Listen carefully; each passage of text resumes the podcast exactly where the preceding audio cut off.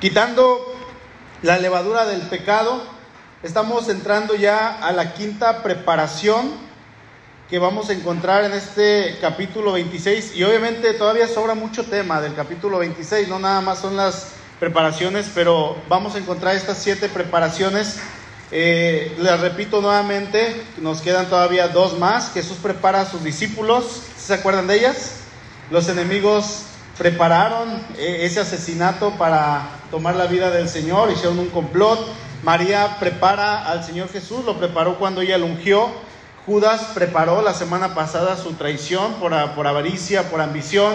Hoy vamos a ver la preparación de la Pascua y nos quedan dos temas todavía. Jesús prepara una conmemoración perpetua y Jesús se prepara espiritualmente. Probablemente estas dos últimas la cambie de orden. Al cabo el, el, orden no, no va a afectar nada porque es palabra de Dios.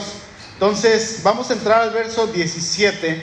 Dice así de Mateo 26, el primer día de la fiesta de los panes sin levadura, vinieron los discípulos a Jesús diciéndole, ¿dónde quieres que preparemos para que comas la Pascua? Y él les dijo, id a la ciudad a cierto hombre y decidle, el maestro dice, mi tiempo está cerca, en tu casa celebraré la Pascua con mis discípulos. Y los discípulos hicieron como Jesús les mandó y prepararon la Pascua. Hasta ahí vamos a leer. Como, como sabemos, el Señor había bajado, había ido a Jerusalén. ¿A qué fue a Jerusalén? ¿Se acuerdan? A celebrar la Pascua. A eso iba. Eh, eh, era un tiempo en el que la ciudad estaba completamente abarrotada de personas. La, la gente estaba por todos lados. Y durante la fiesta de la Pascua, se suponía que todos los judíos que llegaban a Jerusalén de otras naciones, de otras partes, de ahí mismo de, Israel, pero no estaban en la capital, sino que estaban en otras partes, todos se tenían que alojar, perdón, hospedar en la ciudad y en sus alrededores. Pero como era tan grande el número de personas que llegaban, eh, si, si nos acordamos un poquito hacia atrás, llegaban aproximadamente 2.7 millones de personas eh, a 3 millones, a veces yo pienso que más, en ocasiones menos. Entonces, la posibilidad de, de, hospedar tanta gente en un solo lugar simplemente era imposible. ¿Alguien ha visto cómo ha crecido San Vicente? Sí, desde aquí, cuando llegamos solamente era San Vicente Viejo, el Infonavit y Los Ángeles. Y ya, ahorita ya está Valle Esmeralda, luego está la Misión, Valle Esmeralda, lo que están construyendo hasta allá atrás, San Vicente del Mar, y luego lo que sigue para allá, Los Mangos, y luego de este lado está Palmar. No sé qué tanto ha crecido San Vicente, Palmar Real no estaba cuando llegamos nosotros a San Vicente, ha crecido tanto.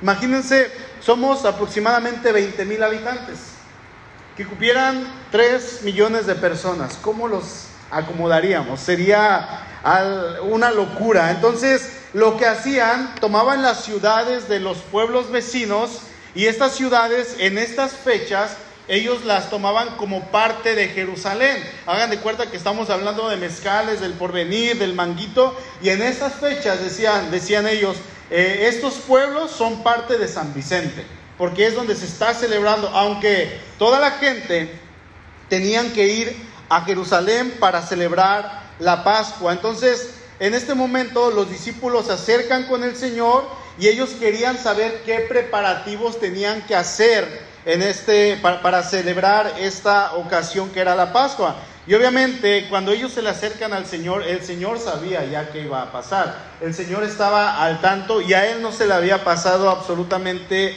Nada, porque, porque si dijéramos lo contrario, entonces algo se le olvidó al Señor. No, en algún momento, en alguna de esas predicaciones que él iba hablando hacia la gente, hacia los pueblos, él habló con alguna persona. Yo quiero pensar que alguien se le acercó y le dijo, maestro, eh, ¿cómo te sirvo? Yo quiero servirte, ¿qué puedo hacer por ti? Y el maestro le dijo, en algún momento yo te voy a decir que necesito celebrar la Pascua en tu casa estate listo. Cuando yo te diga, simplemente préstame tu casa. Entonces, dice ahí en Mateo 26 que ellos fueron con aquella persona que el Señor ya le había dado santo y seña. Ellos van con esta persona y le dicen, el maestro dice, mi tiempo está cerca, en, tus, en tu casa voy a celebrar la Pascua con mis discípulos. Así es que Él manda a estos dos discípulos que van hacia ese lugar con las personas correctas y ellos comienzan a hacer todos los preparativos necesarios. Ahora, toda esta semana,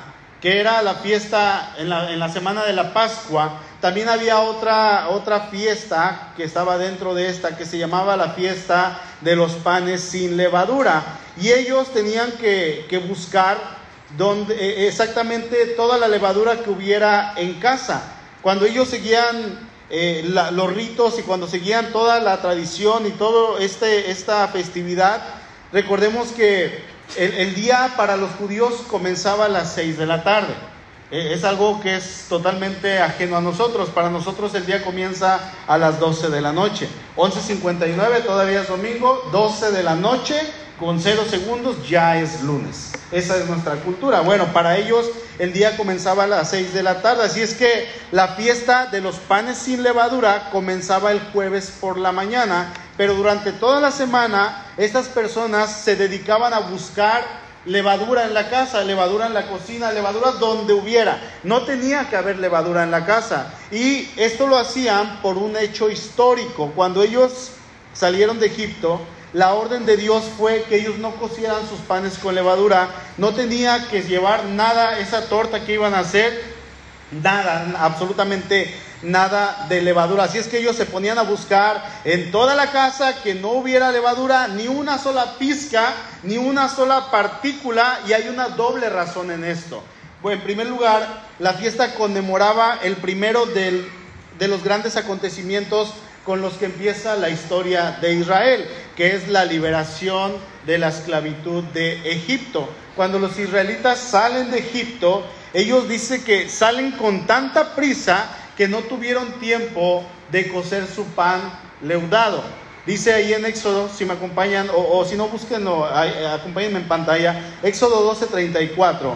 Dice, y llevó el pueblo su masa antes que se leudase, sus masas envueltas en sus sábanas sobre sus hombros. Resulta que el Señor manda a Moisés, llega el tiempo en que ellos tenían que ser liberados, Dios envía la primera plaga, la segunda plaga, Faraón dice no, en la tercera plaga Faraón dice no, luego en la cuarta dice Faraón, ok, váyanse, pero no se vayan todos, entonces al final dice no, quinta, sexta, séptima, y el Faraón decía no. Entonces ya habían pasado los días y ellos estaban con que no nos van a dejar.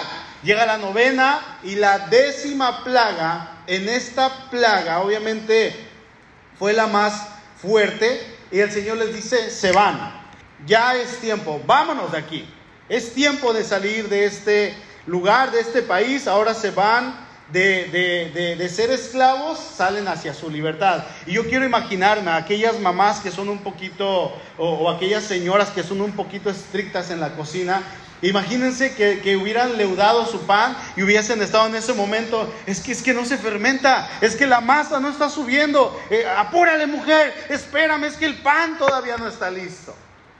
Y para algunas hubiese sido un sufrimiento el hecho de que el pan no estuviera esponjosito.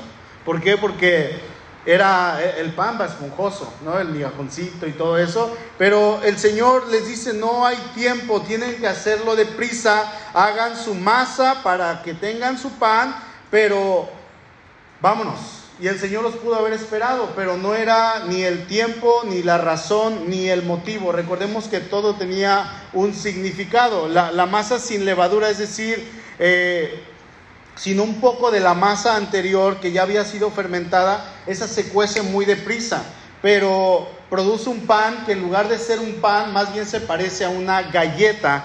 Y así fue el primer pan de la Pascua. Por eso se excluía la levadura y se tomaba esta semana el pan sin leudar para repetir este acontecimiento de la noche en que el pueblo salió de la esclavitud de Egipto y dejando atrás la esclavitud hacia la libertad. En segundo lugar, según la manera judía de pensar, fíjense, esto es muy importante, la levadura era el símbolo de la corrupción. La levadura significaba corrupción. La levadura sabemos que es masa fermentada y los judíos identificaban la fermentación con la putrefacción. Así es que la levadura fermentada eh, perdón, la levadura representaba todo aquello que estaba fermentado, que estaba podrido, que estaba corrompido y por lo tanto en estas fechas, en estos tiempos, era una señal de purificación. Entonces, Cuando, tenían que hacer los discípulos los preparativos, regresando a Mateo, ellos tenían que comenzar el jueves por la mañana. Ellos tenían que comenzar a preparar el pan sin levadura, tenían que limpiar la casa. ¿Limpiarla de qué? De toda levadura. No tenía que haber ni una sola partícula de levadura en la casa. Ahora, el otro ingrediente que se tenía que, preparar era el Cordero Pascual y de ahí tomaba el nombre la fiesta ah, por el Cordero Pascual. La última terrible plaga que, que vino a los egipcios que obligó a que ellos obligaran, porque no querían, que obligó a que ellos obligaran al pueblo de Israel a irse, fue el ángel de la muerte que pasó por toda la tierra matando a los primogénitos de todas las casas. Y nos acordamos para que ellos identificaran sus casas y no pasara eh, muerte en la casa de los judíos, de los israelitas, ellos tenían que marcar el, el, marco de su puerta con la sangre del cordero, de este cordero que había sacrificado, había sido sacrificado en la Pascua. Entonces cuando el vengador pasaba, cuando el ángel pasaba, veía la sangre en los postes y decía, aquí hay alguien que murió por ellos. Entonces, eso era algo que ellos recordaban. Después del mediodía del jueves, había que llevar al cordero al templo y ellos tenían que sacrificarlo y ofrecer su sangre, que era la vida de ellos. Ellos estaban tomando una vida para que ellos no murieran y estaban entregándole a Dios este sacrificio. Ahora, en cuanto a la preparación de la Pascua, hay otros cuatro ingredientes que no podían faltar en esta fiesta. Se los menciono de manera rápida. Había un cacharro o una jicarita con agua salada esta se tenía que colocar en la mesa para que ellos recordaran todas esas lágrimas que tuvieron que derramar cuando ellos fueron esclavos en Egipto, cuando sus padres habían sido esclavos, porque sufrían. Ellos realmente habían sufrido, eran latigados, eran ofendidos, eran humillados, eran golpeados, eran pateados, eran escupidos y si un egipcio quería les quitaba la vida. Entonces ellos en su sufrimiento derramaban lágrimas y clamaban a Dios y clamaban a Dios. Es por eso que cuando Dios le habla a Moisés le dice, he visto la aflicción de mi pueblo, he visto que ellos están sufriendo. En, este mismo eh, jicarita, en esta jicarita de agua, también le recordaba las aguas saladas del Mar Rojo por las que ellos pasaron y Dios hizo ese maravilloso milagro de dividir el mar en dos cuando el pueblo pasó en el Éxodo. En segundo lugar, se tenía que preparar también una ensalada de hierbas amargas. Esta ensalada tenía rábano. Aquí no gusta el rábano. Baquis, dicen por ahí. A mí me sabe muy amargo. Y cuando como mis tacos sin rábanos. Pero esta ensalada tenía rábanos, achicoria, no sé qué es esto, pero son, son verduras agrias, endivia, lechuga, marrubio, y otras verduras que eran semejantes. Eso también tenía por propósito recordarles, por el otro lado, fíjense, en un, lado las lágrimas y por este lado la amargura que ellos pasaron siendo esclavos. Y el manojo de hisopo con el que se habían marcado los dinteles y los postes de las puertas del cordero. Entonces también tenían que tener eh, el manojo de hisopo en la preparación. En tercer lugar, se hacía una pasta que se llamaba jaroset. Y esta era una mezcla de manzanas, dátiles, granadas y nueces. Esta yo me imagino que estaba muy rica, ¿no? aquella pasta servía para recordarles la arcilla con la que ellos eh, los, habían obligado los egiptos a hacer ladrillos en Egipto. Y esta masa la atravesaban con palillos de canela en recuerdo a esta paja que ellos habían metido en los ladrillos. Y por último lugar, en esta mesa, en esta preparación, había cuatro copas de vino. Y estas copas eran para recordarle las promesas que se encuentran ahí en Éxodo capítulo 6, versos 6 y 7. Se los leo de manera rápida. Dice, por tanto, dirás a los hijos de Israel, yo soy Jehová. Y aquí vienen las promesas, fíjense. Yo los sacaré de debajo de las tareas pesadas de Egipto. Ahí está la primera promesa, la primera copa. Segunda promesa, y los libraré de su servidumbre y los redimiré con brazo extendido y con juicios grandes. Tercera promesa, y los tomaré por mi pueblo. Y cuatro, yo seré su Dios. Entonces, las copas representaban esta promesa que se encuentra aquí en Éxodo capítulo 6. Eran los preparativos que ellos tenían que hacer desde el jueves por la mañana y a las 6 de la tarde, ya cuando comenzaba el otro día, los discípulos tenían que prepararse para que a partir de las 6 de la tarde comenzaba el viernes.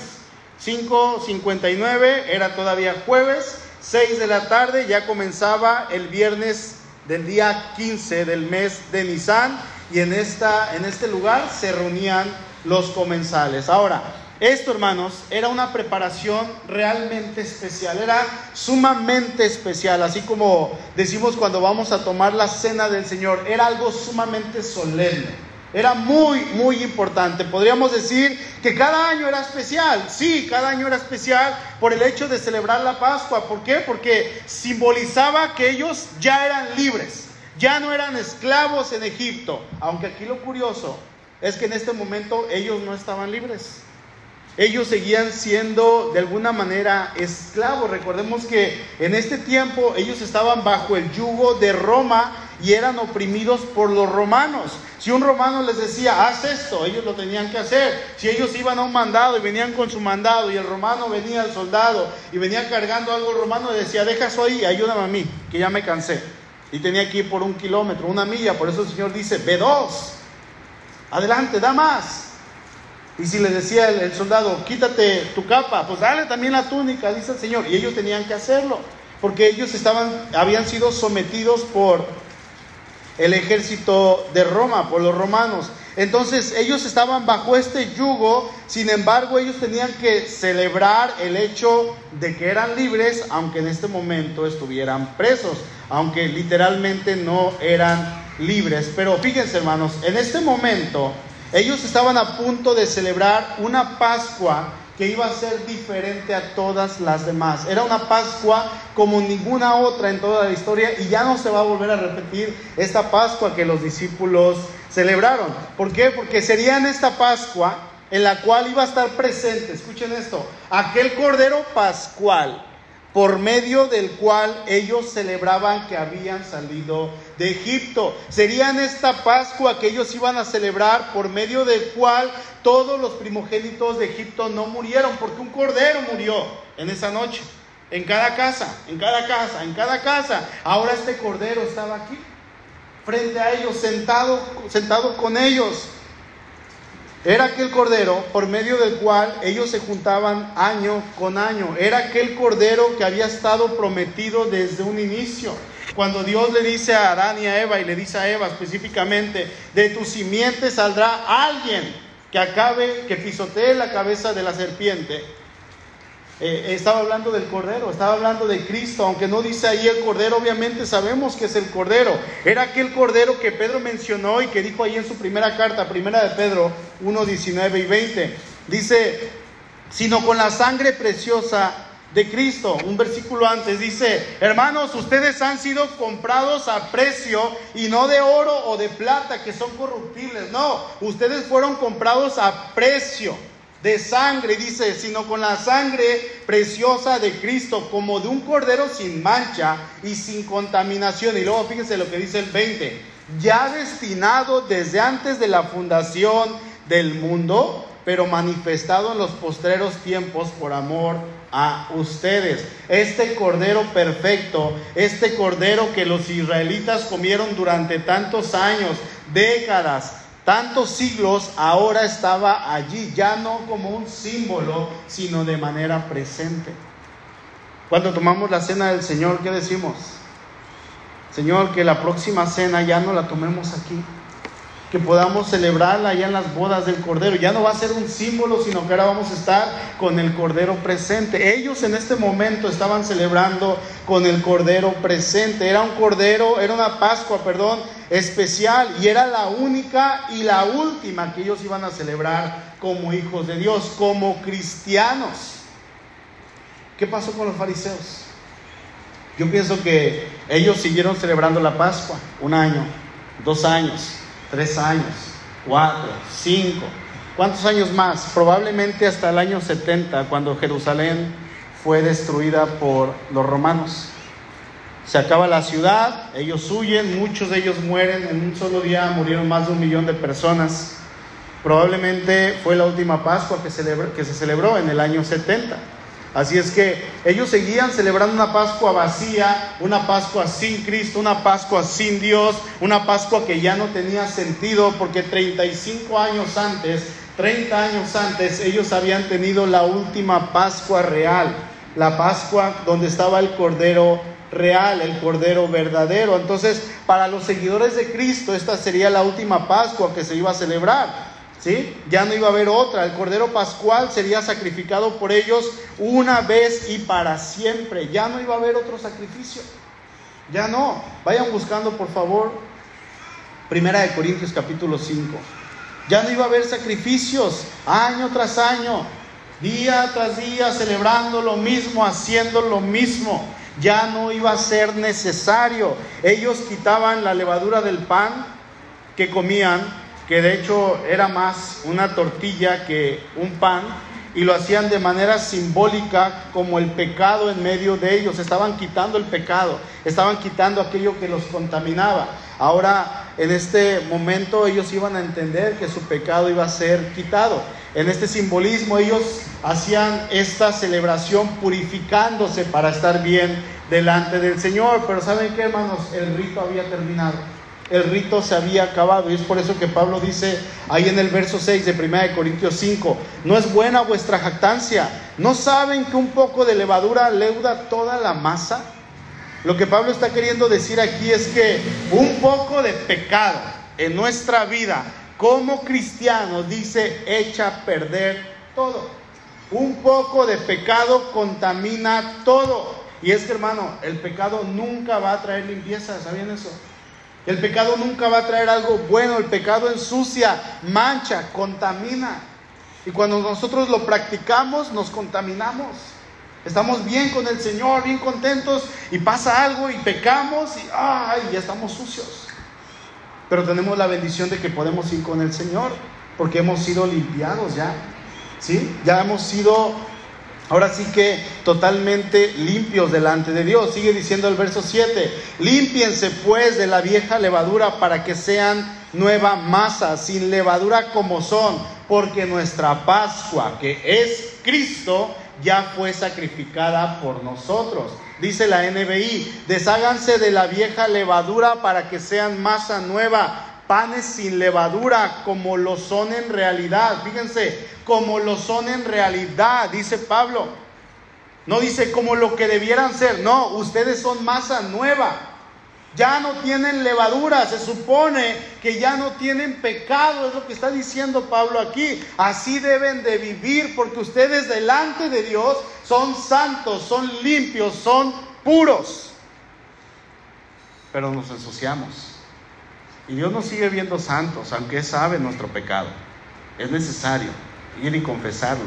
Es necesario ir y limpiarnos delante de Él, quitar esa levadura que nos está estorbando. Dice, porque Cristo, nuestro Cordero Pascual, ya ha sido sacrificado. ¿De qué, ¿De qué sirve, hermanos, que estemos en Cristo si estamos viviendo en pecado? Cuando se supone que ya hemos sido santificados. Y es que si ya estamos en Cristo, aquí en este mismo capítulo, en el verso 17 del capítulo 5, nos dice, ah, no es en el segundo, ¿verdad? segunda carta, perdónenme. En la mañana dije eso. Bueno, la segunda carta, capítulo 5, verso 17, dice que ahora somos nuevas criaturas, que todo lo viejo pasó y ahora somos hechos nuevos. Somos hechura en Cristo, somos hechura de Dios. Entonces, por eso Pablo dice, a ver, cristianos, ustedes son panes sin levadura. Ya no tienen pecado. Recuerden que la levadura que simboliza el pecado, lo sucio, lo que contamina, lo que mancha, lo putrefacto, lo que apesta, lo que ensucia. Eso es lo que simboliza la levadura. Y dice Pablo, ustedes son panes sin levadura. El pecado ya no puede enseñorearse de ustedes. El pecado ya no tiene que tener control ni dominio sobre ustedes. Que ya no los domine porque Cristo vive en ustedes. Son masa nueva. Eso es lo que son, dice el apóstol Pablo allá en el verso 8. Así que celebremos la fiesta, no con la vieja levadura, ni con la levadura de malicia y de maldad, sino con panes sin levadura, de sinceridad y de verdad. Celebremos esta fiesta no a la manera de nuestro estado anterior, cuando vivíamos sin Cristo, como judíos, inconversos, paganos, gentiles, lo que quiera agregar. Ya no tiene que ser así. Ya no tiene que vivir así, hermano, es lo que nos está diciendo la Biblia. Hay pecado en su vida, hay levadura en su corazón, quítela, es lo que está diciendo. Porque ustedes son panes sin levadura. Son, no serán, ya son. ¿Ya, ya tiene Cristo en su corazón, hermano? ¿Sí o no? Entonces usted es nuevo en Cristo, hechura de Cristo, creación de Dios sin levadura, sin pecado, sin algo que los condene, porque el Cordero Pascual, que es Cristo, ya fue sacrificado por nosotros. Y eso es lo hermoso del Evangelio, hermano. Cristo ya hizo todo por nosotros, hizo todo lo que se tenía que hacer en cuanto a ritos, en cuanto a costumbres, en cuanto a fiestas, en cuanto a celebraciones, ordenanzas. El Cordero se sacrificó y ahora usted y yo somos llamados a vivir para Él. Amén. Así es que el cristiano, según lo que preparaban los judíos, que fue realmente lo que preparaban los, judíos, los, discípulos, entre todo lo que hacían, que eran panes sin levadura y todo lo de las copas, hablando de este pan que, que no tenía este ingrediente que, que, que hacía que se descompusiera, eh, eh, eh, es lo que aplica exactamente para nosotros hoy en día. Si ya estamos en Cristo, tenemos que quitar esa vieja levadura. Eso es a lo que Pablo nos llama, eso es a lo que nos exhorta, es lo que la Biblia está llena en todo tiempo. De principio a fin, vivan en santidad, vivan para Dios. Si ya conocen a Cristo, vivan para Él, ríndanse a Él, sírvanle a Él, ámenle a Él, conságrense a Él. Eso es lo que nos dice la Biblia de pasta a pasta, de orilla a orilla. Y hacían todo el ritual, preparaban la ensalada, preparaban las copas, preparaban la casa, preparaban el cordero, pero el pan no tenía que tener levadura. Eso era algo muy importante. Le dedicaban una semana, una semana a buscar la levadura, que no hubiera nada. Era tan importante que le dedicaban una semana a esta fiesta, la fiesta de los panes sin levadura. Y hacían panes todos los días, que no quedara nada. Búscale, hijo, abajo de la estufa, ma, ya le busqué, búsquele bien. Que no haya nada, pero ma, que le busque. Lo agarra chanclazos. Dijeran las mamás. Ándele, abajo de la cama, pero ahí ni cocinas, pero ahí comen ustedes. Búscale, que no haya nada. Completita la semana todos los días buscando en cada área, en todo tiempo, aplica para nosotros hoy en día, hermanos. Si estamos en Cristo, repito, tenemos que quitar esa vieja levadura. Es lo que nos está diciendo el Señor. No podemos decir que somos cuando en realidad no lo somos. Busque Mateo 16. ¿Sabe que así estaban los fariseos en el tiempo del Señor? Ellos no vivían su relación con Dios, sino que era solamente una pantalla ante las demás personas. Es por eso que el Señor ahí en Mateo 16, el verso 6, le dice a sus discípulos, miren y guárdense de la levadura de los fariseos y de los saduceos. Cuídense de ellos. En este caso, el Señor habla de esa doctrina torcida, de la enseñanza torcida, pero ellos tenían una enseñanza de esta manera porque no conocían a Dios. A pesar de que había mucho conocimiento en sus vidas, como decía una persona, estaban cabezones de conocimiento, no podían con tanto conocimiento, pero no conocían a Dios. Y eso los llevaba a vivir una vida vacía. Por eso eran religiosos, por eso eran personas que condenaban, por eso era necesario que ellos hicieran ver sus obras. Oraban y se ponían allá en las esquinas donde pasaba toda la gente Ay Señor, soy tan espiritual. Estoy orando desde las 6 de la mañana, ya son las 7. Y la gente los veía y se sorprendía, qué espiritual es ese hombre. Por eso Dios lo bendice, por esto. Y la gente pensaba que eran espirituales. Ayunaban y se demacraban todavía su rostro. Llevo ayunando ya seis horas sin alimento. Y se hacían las víctimas, se hacían los mártires y la gente los veía. Era necesario que hicieran todo esto para demostrar, según ellos, que estaban viviendo una vida en relación con Dios, pero realmente no tenían esa relación. Realmente estaban huecos por dentro, sus corazones estaban secos. Cuidémonos de eso. Mire, el punto principal es que Cristo es el Cordero Pascual. Y Cristo ya ha sido sacrificado por nosotros.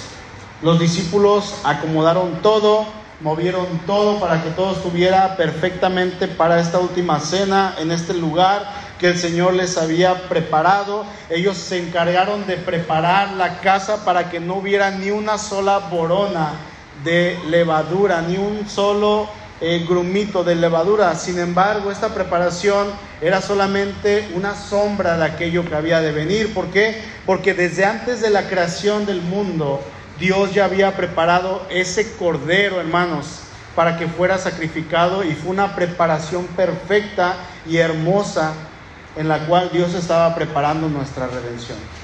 ¿Sabía eso? Y eso nos tiene que llevar a entender, a entender que nosotros tenemos que vivir para Dios. No hay otra. Yo no sé cómo hay cristianos que son cristianos y no viven para Dios. Eso para mí no es posible. ¿Cómo hay cristianos que dicen, yo amo a Dios, pero no lo demuestran? Yo amo a Dios, pero no viven para Él, pero no dan testimonio, pero no viven como tales, como que han sido redimidos de esa vida pasada. Eso para mí es algo que, tengo un choque, no, no concuerdo, no, no, no me cabe en la cabeza. No es posible. Porque hemos estado viendo todo lo que Dios ha hecho a lo largo de la historia, hermano. Así es que cuando nosotros entendemos lo que Cristo ha hecho y todo ese plan que Dios elaboró desde la eternidad pasada para nuestra redención, nos tiene que llevar a vivir entregados a Él con el conocimiento, sabiendo de que Él es el verdadero Cordero de Dios. Y que Él mismo, no fueron los discípulos, Él mismo preparó esa Pascua desde la eternidad anterior para que hoy nosotros pudiéramos vivir una vida eterna limpia, sin pecado, sin levadura, libre de toda levadura. Ya no podemos vivir a medias, hermanos. Ya no es posible. No es posible. Así es que nuestra vida debe estar entregada a Dios en totalidad. No hay pretextos, no hay excusas, no hay motivos para no vivir para Cristo cuando Él ya hizo la obra a nosotros. No los hay. De lo contrario, tener la salvación y no vivir para Dios, hermano, esto es como, yo lo veo como un desperdicio, es un insulto y nos convierte en hijos malagradecidos. Vemos a un hijo que es malagradecido con su padre, con su madre y, lo juzgamos. Ah, mira qué terrible es ese hijo, ¿cómo le va? No, no, no, con su mamá, con su papá es un mal agradecido. ¿Y nosotros? Porque es lo que estamos haciendo para con Dios. No es posible. Tengamos cuidado de no caer en esto que la iglesia regularmente a nivel global y a través de la historia, a través de los siglos, ha caído. Pero ¿sabe qué? Si llegamos a caer en ser malagradecidos, teniendo pecado en nuestro corazón cuando se supone que la escritura nos dice que somos panes sin levadura, que ya no tenemos pecado, que ya somos limpios, que somos santos delante de Dios. Tenemos la bendición y la oportunidad de poder ir ante el Señor, ponernos a cuentas y comenzar a vivir para este Cordero que fue sacrificado por nosotros, por ese arreglo, esa preparación que el Padre Celestial hizo en la eternidad. No los discípulos, el Padre en la eternidad. Dios en la eternidad. Yo les invito, hermanos, a vivir para Cristo. Y vivir para Cristo requiere estar limpios en nuestro corazón. Sí, vamos a pecar todo el tiempo, claro que sí. No les estoy pidiendo un imposible. Vamos a pecar, claro que sí, pero Dios es bueno. Dios es bueno que nos permite arrepentirnos. Ay, pastores, que no puedo. Pastores, que se me dificulta tanto. Es que, pastor, vivir la vida cristiana es tan difícil, dicen algunos, o muchos. No puedo. Es que no la practicas, mi hermano. Si la practicas, dice Juan, sus mandamientos no son pesados de llevar, no son gravosos, son sencillos al que las practica porque lo toma como un estilo de vida. Así como el que fuma o toma, ese es su estilo de vida diario, diario, diario. Cuando nosotros practicamos lo que Dios nos ha puesto en su palabra como un estilo de vida, eso nos va a llevar a vivir para Dios sin levadura en el corazón, sin pecado en el corazón limpiándonos de todo esto que nos contamine. Yo les invito a que hagamos un examen, que escudriñemos nuestro corazón, si hay levadura de pecado que nos estorbe, que permitamos que Cristo quite esta levadura, que este pecado sea quitado y que Cristo sea reinando en nuestra vida, no olvidando, hermanos, que Cristo ya fue sacrificado por nosotros. Y Él puede quitar la levadura. Entonces ya no va a decir, ay, pastor, no puedo. Ahora va a decir, pastor, si se puede, si puedo, si se pudo en Cristo, gloria a Dios y a seguirle adelante. Y el bendecido va a ser usted, su esposa, su esposo, sus hijos, sus papás, los que están a su alrededor, en su trabajo, sus vecinos, todas las personas que usted conoce van a salir bendecidas porque usted está viviendo para Cristo, quitando toda esa levadura que está en su corazón. Entonces aquellos pecados que cometemos de palabra o de pensamiento o en acción, van a ir reduciéndose significativamente. Ya no vamos a pecar de la misma manera. El cristiano no practica el pecado, ¿sabían eso? El cristiano peca ocasionalmente. Es la diferencia. Pecamos, sí, pero ya no lo practicamos. Ahora nosotros practicamos el vivir en santidad. Entonces podemos guardar esta fiesta, renovar nuestro arrepentimiento renovar nuestra fe en nuestro Señor Jesucristo y rendirnos al servicio de nuestro Dios. Amén. Inclinemos nuestro rostro, por favor.